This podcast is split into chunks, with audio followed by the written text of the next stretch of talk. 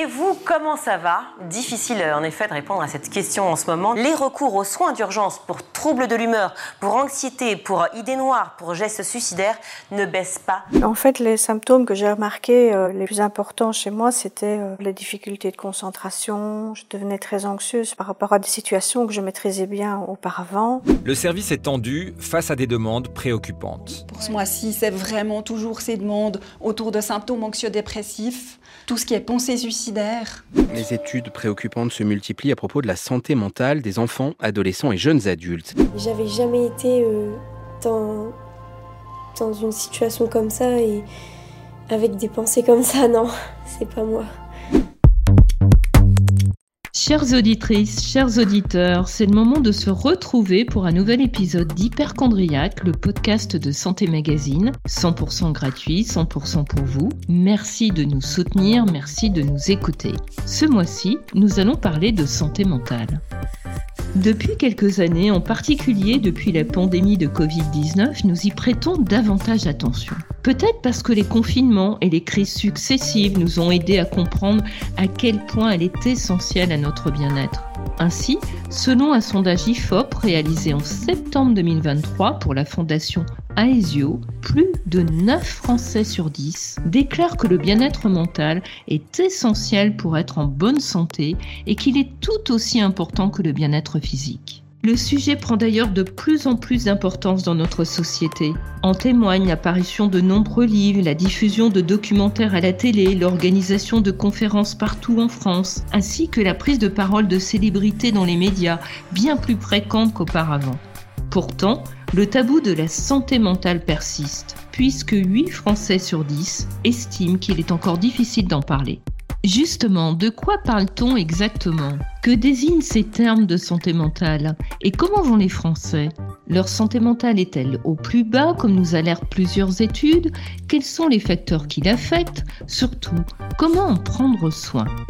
Je suis Aline Perrodin, directrice de la rédaction de Santé Magazine, et pour répondre à toutes ces questions, je reçois la psychologue Delphine Pi, spécialiste en thérapie cognitive et comportementale. Delphine Pi, bonjour. Oui, bonjour. Durant la pandémie, vous vous êtes engagée auprès des jeunes en matière de santé mentale. Vous avez diffusé de nombreuses vidéos sur les réseaux sociaux, avec succès, puisque vous êtes suivi par plus de 180 000 personnes sur TikTok. Vous avez également créé une application de psychothérapie par chat vidéo. Pourquoi un tel intérêt, une telle volonté d'information et de sensibilisation?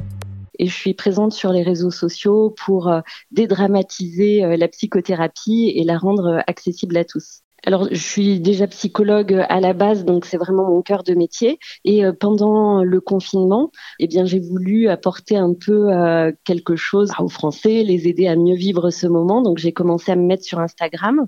Et euh, ma fille, à ce moment-là, qui avait 15 ans, s'est mise sur TikTok. Et moi, j'aime beaucoup accompagner sa consommation. Donc, je m'inscris sur tous les réseaux sur lesquels elle est, pas pour suivre ce qu'elle fait, mais pour pouvoir avoir le même langage qu'elle, comprendre le réseau et pouvoir, voilà, l'accompagner dans sa consommation. Donc euh, à ce moment-là, j'ai créé moi un compte sur euh, TikTok et j'ai vu beaucoup de contenu euh, de santé mentale, mais qui n'étaient pas produits, pas créés par des professionnels de santé ou par des psychologues. Et du coup, je suis tombée des fois sur du contenu qui m'a pas trop convenu et je me suis dit bah finalement, il peut y avoir une place pour des psychologues sur ce réseau. Et j'ai commencé à me lancer sur TikTok pour aider les jeunes parce que j'ai trouvé qu'ils avaient beaucoup souffert du confinement, de la pandémie beaucoup plus finalement que les adultes ou euh, que les enfants. Ils ont eu un impact vraiment sur euh, leur relation sociale, sur euh, l'anxiété, sur l'humeur qui a été plus important que d'autres populations. Anxiété, troubles de l'humeur, dépression, selon l'Organisation mondiale de la santé, une personne sur quatre est touchée par des troubles psychiques à un moment donné de sa vie. En France, un jeune adulte sur cinq souffre de dépression, mais avant d'aborder l'état de santé mentale des Français, précisons d'abord de quoi on parle. Quand on dit santé mentale, on parle de quoi exactement? Eh bien, la santé mentale, c'est pas juste un état de non-trouble. En fait, c'est euh, vraiment euh, un état de bien-être, mais qui permet d'exploiter tout son potentiel et de pouvoir euh, surfer en fait sur les événements de la vie, c'est-à-dire pouvoir activer nos ressources, pouvoir s'épanouir dans, dans tous nos domaines de vie. L'OMS l'a définit en effet comme, je cite, Un état de bien-être qui permet à chacun de réaliser son potentiel, de faire face aux difficultés normales de la vie, de travailler avec succès de manière productive et d'être en mesure d'apporter une contribution à la communauté. Le changement de paradigme est net. La santé mentale convoque notre capacité à se réaliser dans la société en tant qu'individu. Elle ne se définit plus par rapport à une maladie. Mais pas que ça va plus loin. C'est ça, c'est l'activation de ressources, c'est-à-dire avoir euh, la capacité de faire face aux épreuves de la vie, parce que c'est vrai qu'on a souvent cette cette impression euh, que le bonheur c'est l'absence d'émotions désagréables. C'est pas vrai. On peut être heureux tout en traversant la tristesse, la colère. Les émotions sont assez éphémères en réalité. Et euh, du coup, la santé mentale, c'est vraiment ça, c'est d'avoir la capacité de s'adapter à ce qui nous arrive. C'est finalement très similaire de la santé physique.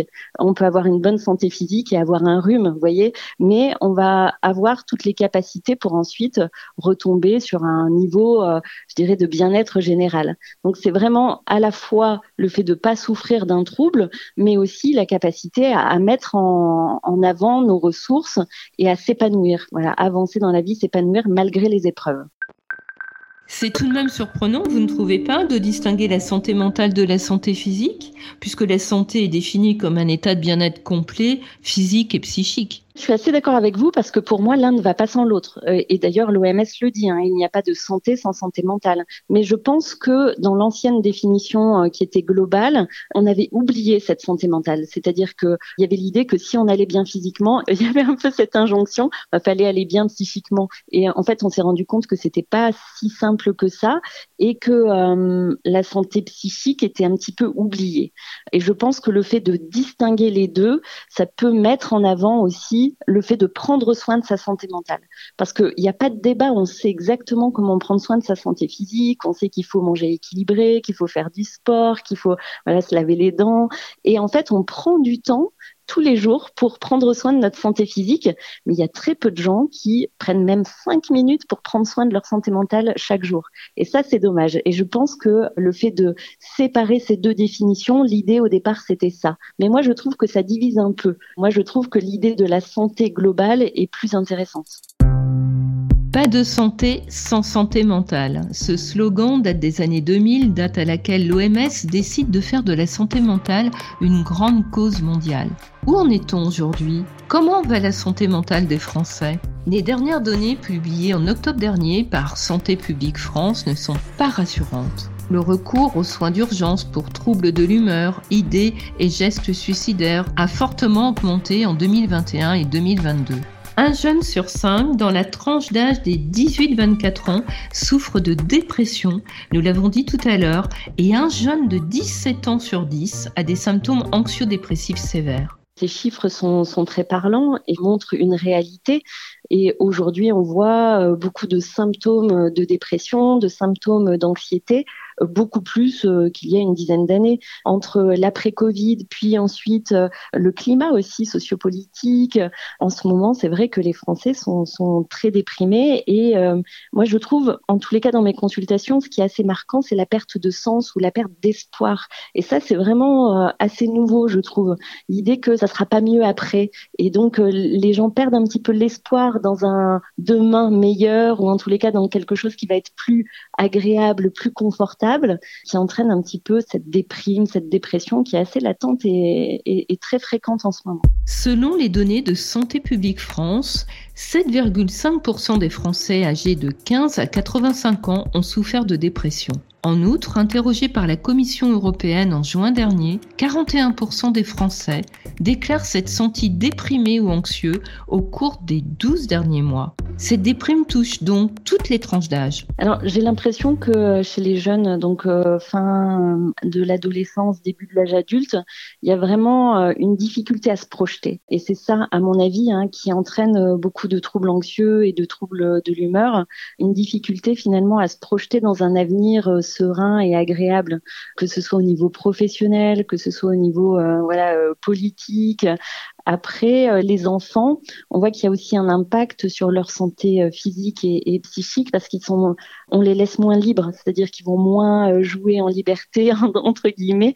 On, a moins ça, c'est-à-dire il y a une étude qui est sortie il y a pas longtemps qui expliquait que avant les enfants, ben, pouvaient aller jouer dans la nature sans les parents en fait. Et aujourd'hui, bah, c'est plus possible. Et ça, ça a aussi un impact sur sur leur santé. et le fait d'être moins en contact avec la nature, ça a aussi un impact vraiment important sur sur la santé mentale. Après, pour les personnes plus âgées, c'est vrai que on voit depuis quelques années que que les personnes âgées sont moins intégrées à la vie en fait familiale ou la vie sociale. donc, on trouve des personnes qui sont très isolées et qui souffrent de solitude. Alors l'isolement et la solitude sont deux choses différentes. Hein. L'isolement, c'est vraiment quelque chose de physique, on voit moins de personnes, et la solitude, c'est plutôt un sentiment qu'on peut euh, avoir même si on est entouré. Et euh, les personnes âgées vraiment souffrent de cette solitude et aussi de cet isolement. Est-ce une particularité française? En matière de bien-être ressenti, la France se située en 2017 en dessous de la moyenne des pays de l'OCDE. Alors, je ne suis pas spécialisée en, psychologie interculturelle, mais c'est vrai qu'on observe hein, des différences euh, selon euh, la culture. Euh, et c'est vrai que nous, en France, on, on, est assez pessimiste, on est assez focalisé sur le négatif. Ça, c'est une réalité par rapport, par exemple, aux États-Unis, où on voit beaucoup plus facilement le côté positif des choses, et même dans la valorisation, c'est-à-dire que que ce soit au travail ou même avec dans l'éducation avec les enfants, il va y avoir quelque chose de beaucoup plus euh, renforçateur. C'est-à-dire, on va même les gens, ils peuvent se dire ouais, là j'ai été très bon, euh, super. Ils vont se congratuler, alors qu'en France, c'est un peu mal vu de faire ça. Et forcément, ça a un impact euh, sur l'estime de soi et, la confiance en soi. C'est-à-dire que chez nous, c'est mal vu d'être fier. La fierté, c'est un peu une émotion qui, qui va être un peu stigmatisée. Et forcément, ben, ça a un impact et à la fois sur l'humeur, mais aussi sur la perception de soi. La santé mentale des Français s'est dégradée, vous l'avez souligné, à la suite de la crise sanitaire liée à la pandémie de Covid-19. Quels sont les autres facteurs qui nous plombent le moral? L'éco-anxiété, cette angoisse liée à la prise de conscience du changement climatique, a-t-elle vraiment des conséquences sur la santé mentale des enfants et des jeunes? Les psychologues canadiens décrivent des émotions extrêmes, telles que la tristesse, la colère et la peur. Oui, bien sûr, il peut y avoir de l'éco-anxiété, euh, évidemment, oui, ça peut avoir un impact très important. Et on voit émerger euh, beaucoup plus euh, qu'il y a quelques années chez les jeunes, notamment la peur de construire, par exemple, une famille. Ça, c'est vraiment quelque chose qui est assez nouveau. Des jeunes qui auraient envie d'avoir des enfants, mais qui se disent à quoi bon mettre un enfant au monde dans cette vie et qui ont peut-être cette, peur du lendemain. Et ça, c'est vrai qu'il y a 10-15 ans, on, le voyait très peu, hein, alors que là, ça, prend quand même vraiment de l'ampleur. La souffrance psychique au travail est un autre point d'inquiétude. Le 12e baromètre réalisé par le cabinet Empreinte Humaine, cabinet spécialisé sur les risques psychosociaux et la qualité de vie au travail, avec Opinion Way, nous renseigne sur l'état de santé psychologique des salariés français. Eh bien, près d'un salarié sur deux présentent des signes de détresse psychologique. Les jeunes de moins de 29 ans font partie des employés les plus à risque avec les femmes et les managers. La société actuelle est-elle devenue plus stressante, plus anxiogène? Alors moi j'ai l'impression que chaque euh, période, chaque euh, époque a ses difficultés, mais qu'avant euh, il pouvait y avoir peut-être l'insécurité, peut-être l'incertitude liée, je sais pas, à la sécurité financière. Donc je dirais que chaque période de vie entraîne des difficultés différentes. Donc c'est, ça me paraît normal. Ce paramètre compte encore beaucoup plus puisque toujours selon l'enquête européenne, 47% des Français considèrent la sécurité financière comme un des facteurs les plus importants à leur bonne santé mentale. Le statut socio-économique, on le sait, influence le bien-être. Mais ce qui reste euh, toujours euh, présent, c'est la souffrance. La souffrance, on la voit comme quelque chose à éviter, mais en fait, c'est pas évitable. La souffrance, c'est une expérience humaine, universelle. Et euh, c'est complètement illusoire de vouloir éviter à tout prix la souffrance. Il vaut mieux justement comprendre que c'est une expérience commune qu'on va traverser et qu'on peut traverser, dont on peut se relever. Alors, qu'est-ce qu'on peut faire? C'est vraiment ça qui est intéressant. On a tous ce qu'on appelle un biais de négativité, c'est-à-dire on, on voit principalement et en priorité les choses négatives qui nous arrivent. Ben, ça nous joue des tours. Et ça, c'est quelque chose qu'on peut complètement travailler pour justement euh, voir aussi le positif. Donc de réussir euh, finalement à, détourner un peu le, le, projecteur et se dire c'est pas qu'il n'y a rien eu de négatif dans ma journée, c'est qu'il y a eu aussi des choses positives. Et c'est en travaillant sur euh, notre gratitude, en travaillant sur le fait d'être reconnaissant que petit à petit, ben, on peut casser ce biais de négativité. Concrètement, comment prendre soin de sa santé mentale? On sait que pour rester en bonne santé physique, il faut faire de l'exercice, bien dormir, bien manger, consommer au moins 5 fruits et légumes par jour, ne pas fumer, etc., etc. Ces messages et ces conseils, même si on ne parvient pas toujours à les appliquer, on les connaît. C'est moins évident pour la santé mentale bah déjà, la première chose, c'est de prendre du temps, de prendre du temps pour se questionner. C'est vrai que quand on vit avec quelqu'un, ça ne viendrait pas à l'idée de pas lui demander tous les jours comment s'est passée sa journée, comment il va. Eh bien, finalement, on, on se pose même pas la question à soi-même. Donc, je dirais que déjà, prendre cinq minutes par jour, juste ça, pour se demander comment je vais, comment s'est passée ma journée, qu'est-ce que je ressens, quels sont mes besoins. Et euh, peut-être que la façon la plus euh, simple de commencer, c'est de s'ancrer sur nos émotions. Donc d'essayer en fait de les accueillir, de les nommer, de comprendre ce qu'elles ont à nous dire, de quoi elles nous parlent, parce que c'est vrai que souvent on voit nos émotions comme des ennemis. Or, en fait, euh, ben, une émotion, c'est plutôt euh, une amie puisque ça nous parle de ce qui est important pour nous. Et d'ailleurs, on dit souvent émotion positive ou émotion négative, alors qu'en fait, toutes les émotions sont des messages. Et euh, moi, je préfère parler d'émotions agréables ou désagréables. Donc, l'émotion, elle arrive avec une sensation physique qui est plus ou moins agréable, mais elle arrive aussi avec une pensée. Et donc, elle nous parle d'un besoin. Et quand on a compris ça, on, on arrête de lutter contre nos émotions, mais on essaye au contraire euh, de les accueillir et de les ressentir. Et quand on a fait ça, ben, on arrive beaucoup plus facilement ensuite à les accepter et à comprendre qu'elles euh, nous parlent de quelque chose, donc qu'elles nous parlent d'un besoin, peut-être qui est insatisfait ou au contraire qui est satisfait, et elles nous poussent à l'action, donc elles nous mettent euh, en mouvement.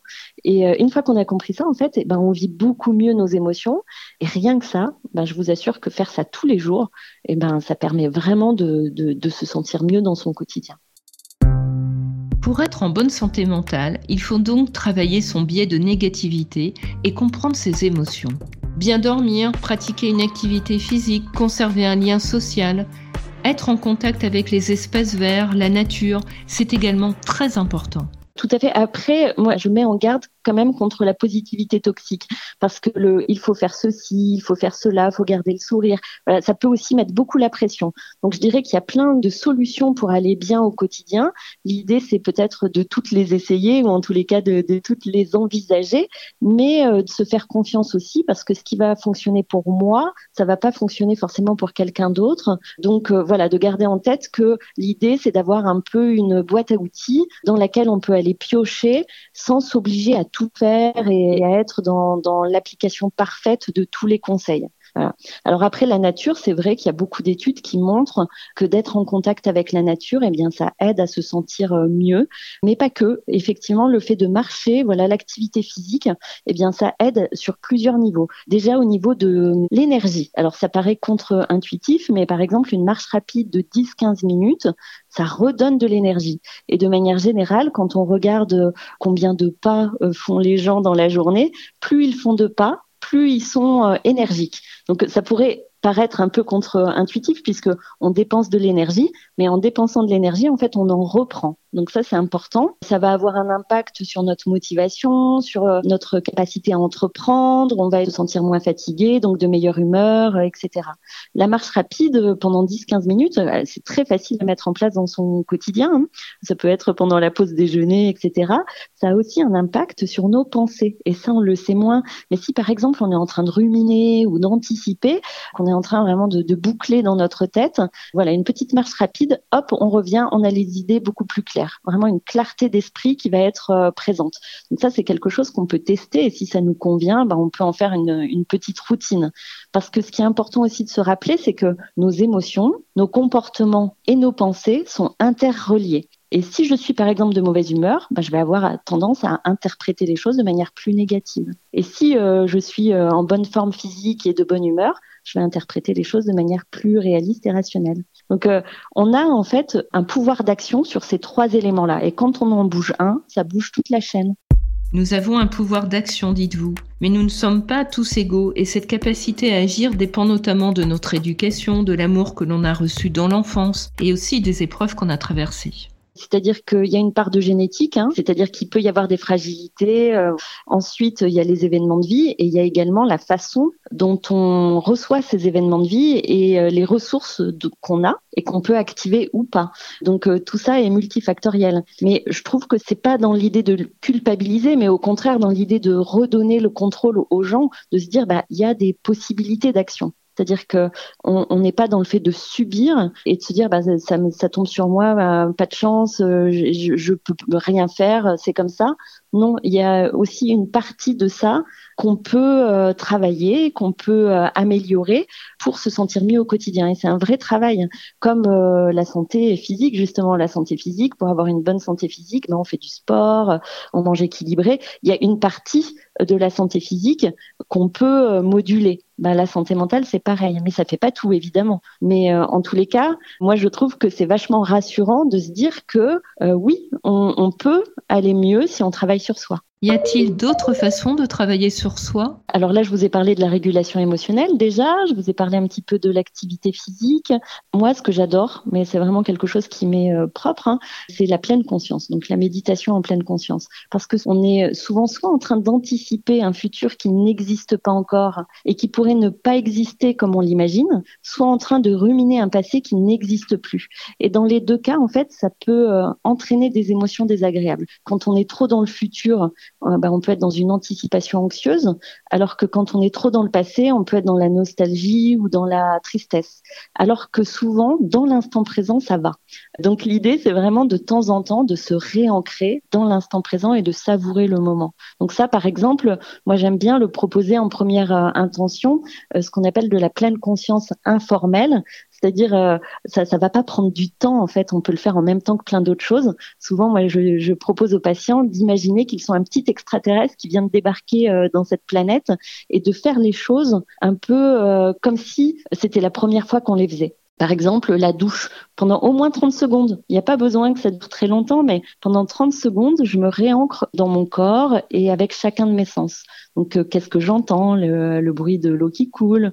Qu'est-ce que euh, je ressens avec ma peau? Donc, la chaleur de l'eau, la texture du gel douche, l'odeur, etc., etc. Et donc, en fait, on va être euh, pendant quelques instants que dans l'instant présent et dans le fait de savourer ce qu'on fait. Et ça, ça fait une petite pause et ça fait du bien. Donc ça, c'est vraiment, moi, je trouve une, une petite routine que je fais chaque jour et qui a un impact vraiment très intéressant et très important sur le bien-être. Nous n'avons pas encore parlé des écrans et des réseaux sociaux. Menacent-ils notre équilibre psychique? La question est prise très au sérieux puisqu'elle a été posée au printemps dernier durant la commission d'enquête sénatoriale sur l'utilisation de TikTok, son exploitation des données et sa stratégie d'influence. Bien sûr, les techniques numériques sont des outils et leur effet dépend de ce que l'on en fait. Ils peuvent apporter du soutien, et vous les utilisez d'ailleurs dans ce but. Mais avec la collecte des données, le profilage et leur puissant algorithme, ils captent l'attention et influencent nos lectures, nos divertissements. Ils peuvent aussi enfermer dans une bulle de désinformation. Tout à fait. Alors euh, déjà, la première chose, c'est de s'écouter. Peu importe le contenu, que ce soit les informations, les réseaux sociaux, peu importe. Si euh, ça génère vraiment trop d'émotions désagréables, ben, de s'écouter et de pouvoir couper. Ça, c'est vraiment important. Ensuite, je dirais que comme tous les outils, les écrans ou euh, les réseaux sociaux, l'idée peut-être, c'est d'être justement informé sur les risques, etc. Et ensuite, d'avoir une consommation éclairée. C'est-à-dire, si on prend l'exemple des réseaux sociaux, c'est vrai que l'algorithme va nous pousser sur euh, toujours le même type de contenu et finalement on a aussi un petit pouvoir d'action là-dessus parce qu'on peut on peut signaler que ce type de contenu ne nous convient pas, on peut choisir les comptes qu'on suit ou qu'on ne suit pas. Finalement, on peut avoir une forme un petit peu de maîtrise si on est bien informé. Et euh, justement, moi je trouve que d'avoir des professionnels de santé euh, sur les réseaux, ça permet ben, d'obtenir de l'information concrète, de l'information fiable et ça contrebalance peut-être aussi voilà ce qu'on peut trouver à côté de ça, même si les témoignages, moi je trouve que c'est toujours aussi très important, notamment en santé mentale, ça permet vraiment de moins se sentir seul, de créer un, peu un, soulagement aux gens qui les entendent, mais c'est aussi important qu'il y ait des vrais professionnels sur, ce type de réseau. La commission des sénateurs, après avoir auditionné plusieurs professionnels de la santé, est claire. S'agissant des plus jeunes, disent-ils, le doute n'est plus permis quant aux effets néfastes des réseaux sociaux. Déficit de sommeil, troubles de l'attention, sédentarité, certains psychologues les qualifient même de toxiques. Peut-on s'en préserver? Et si oui, comment? Alors, par rapport euh, aux écrans, euh, moi, je peux donner quand même quelques conseils. C'est déjà de stopper euh, les écrans au moins une heure avant le coucher. Maintenant, il y a aussi pas mal d'outils qui permettent de mettre un filtre pour la lumière bleue parce que, en fait, les écrans ont une lumière qui ressemble à celle du soleil et qui va perturber, en fait, la sécrétion de mélatonine, qui est l'hormone du sommeil.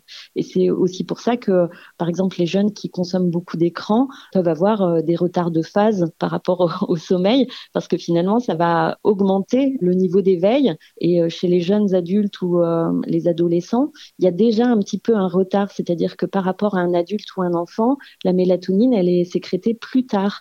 Mais si en plus on rajoute des écrans, ben, ça peut vraiment créer un, gros décalage. Donc ça, c'est vraiment une toute petite chose, mais qui peut euh, aider de soit couper les écrans, soit de mettre bien le filtre pour éviter de perturber le sommeil. Après, il y a pas mal aussi euh, d'outils euh, à disposition de ces réseaux ou de ces écrans. Ça peut être de mettre une limitation en termes de durée. Ça peut aussi être de temps en temps de tester sa consommation, c'est-à-dire euh, créer un peu des détox. Se dire, tiens, et si pendant une demi-journée, je touchais pas du tout à mon écran? Ou si pendant toute une soirée, je mettais l'écran de côté? Qu'est-ce que ça me fait en moi? Est-ce que ça déclenche de l'anxiété? Et, ça peut permettre d'alerter, de se dire, ah oui, là vraiment, c'est compliqué. Si je peux pas passer une soirée sans mon téléphone à la main, c'est qu'il y a vraiment un problème. Donc ça permet peut-être de prendre un petit peu conscience de notre consommation et de mettre en face ben, des stratégies adaptées.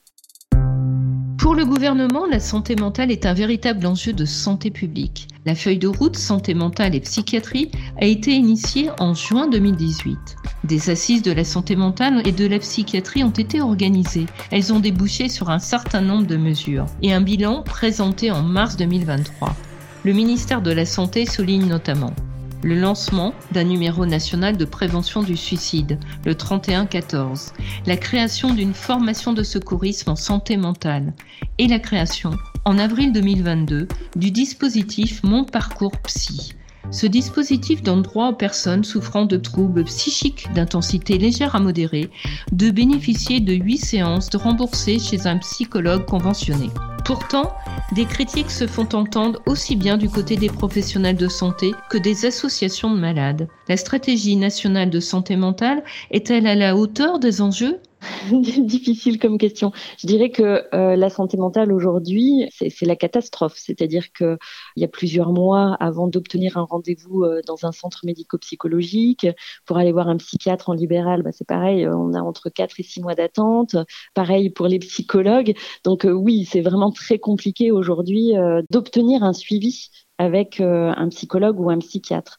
Euh, ce qui est très positif, c'est qu'on en parle plus. Donc ça, c'est vraiment très chouette.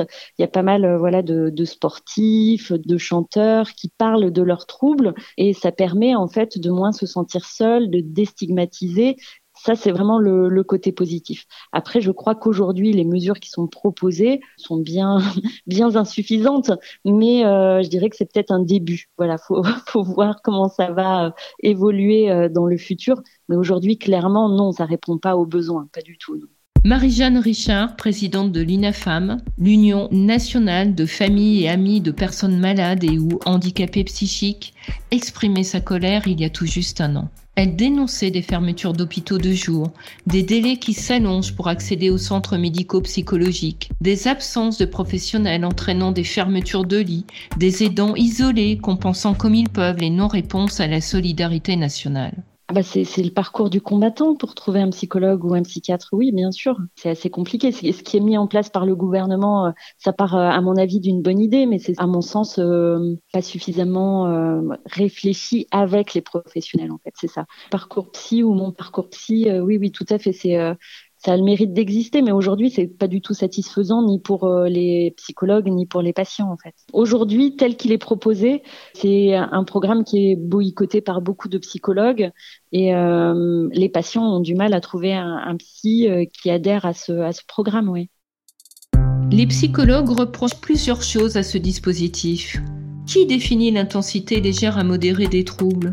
La limitation du nombre de séances ainsi que le tarif de 30 euros décidé par l'assurance maladie. Un bilan de ce dispositif est prévu cette année. Pour conclure, quel bilan tirez-vous? Quel est votre retour d'expérience de votre usage sur les réseaux sociaux?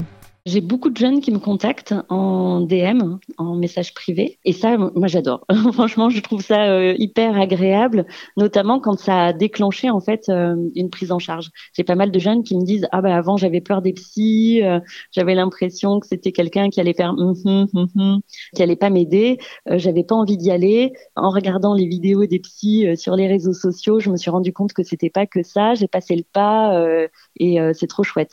Donc ça, c'est des témoignages que j'ai souvent et ça me touche énormément. Après, j'ai aussi euh, des, personnes qui me contactent et qui sont en souffrance et que j'essaye de réorienter au mieux sur les structures adaptées parce que bien sûr, voilà, je fais pas de thérapie euh, sur les réseaux sociaux, mais euh, ça m'arrive voilà de, de, donner des pistes d'orientation comme la maison des ados ou le point accueil écoute jeunes qui peuvent recevoir les jeunes jusqu'à 25 ans de manière anonyme et gratuite, donc sans autorisation parentale. Et ça, il y a très peu de jeunes qui sont au courant et du coup, ben, ça peut leur permettre d'entamer voilà un suivi Merci Delphine Pi pour toutes ces réponses. Nous vous conseillons vivement la lecture de son ouvrage Le guide de ta santé mentale paru aux éditions Marabout. Ces tests et ces exercices aident les ados et les jeunes adultes à mieux se connaître, à décoder leurs émotions et à comprendre les relations avec les autres. Plein d'informations, pratiques et ludiques, il est précieux pour aider les jeunes à réaliser leur potentiel. J'espère que ce podcast vous aura aidé à mieux comprendre ce qu'est la santé mentale, ce qui y contribue et comment en prendre soin. Nous n'avons pas de prise sur certains événements qui nous inquiètent, comme les conflits internationaux, le taux de chômage ou encore l'inflation. Nous ne pouvons pas effacer les événements de la vie qui nous attristent, mais nous pouvons par de petites choses prendre soin de notre équilibre mental. Hyperchondriac est un podcast de Santé Magazine. Vous pouvez l'écouter sur Deezer, Spotify et toutes les plateformes de podcast. Si vous avez aimé cet épisode, dites-le, partagez-le, abonnez-vous, écrivez-nous sur nos pages Facebook et Instagram et à l'adresse rédaction@santémagazine.fr. Nous vous donnons rendez-vous le mardi 30 janvier. Nous parlerons des médicaments innovants du cancer.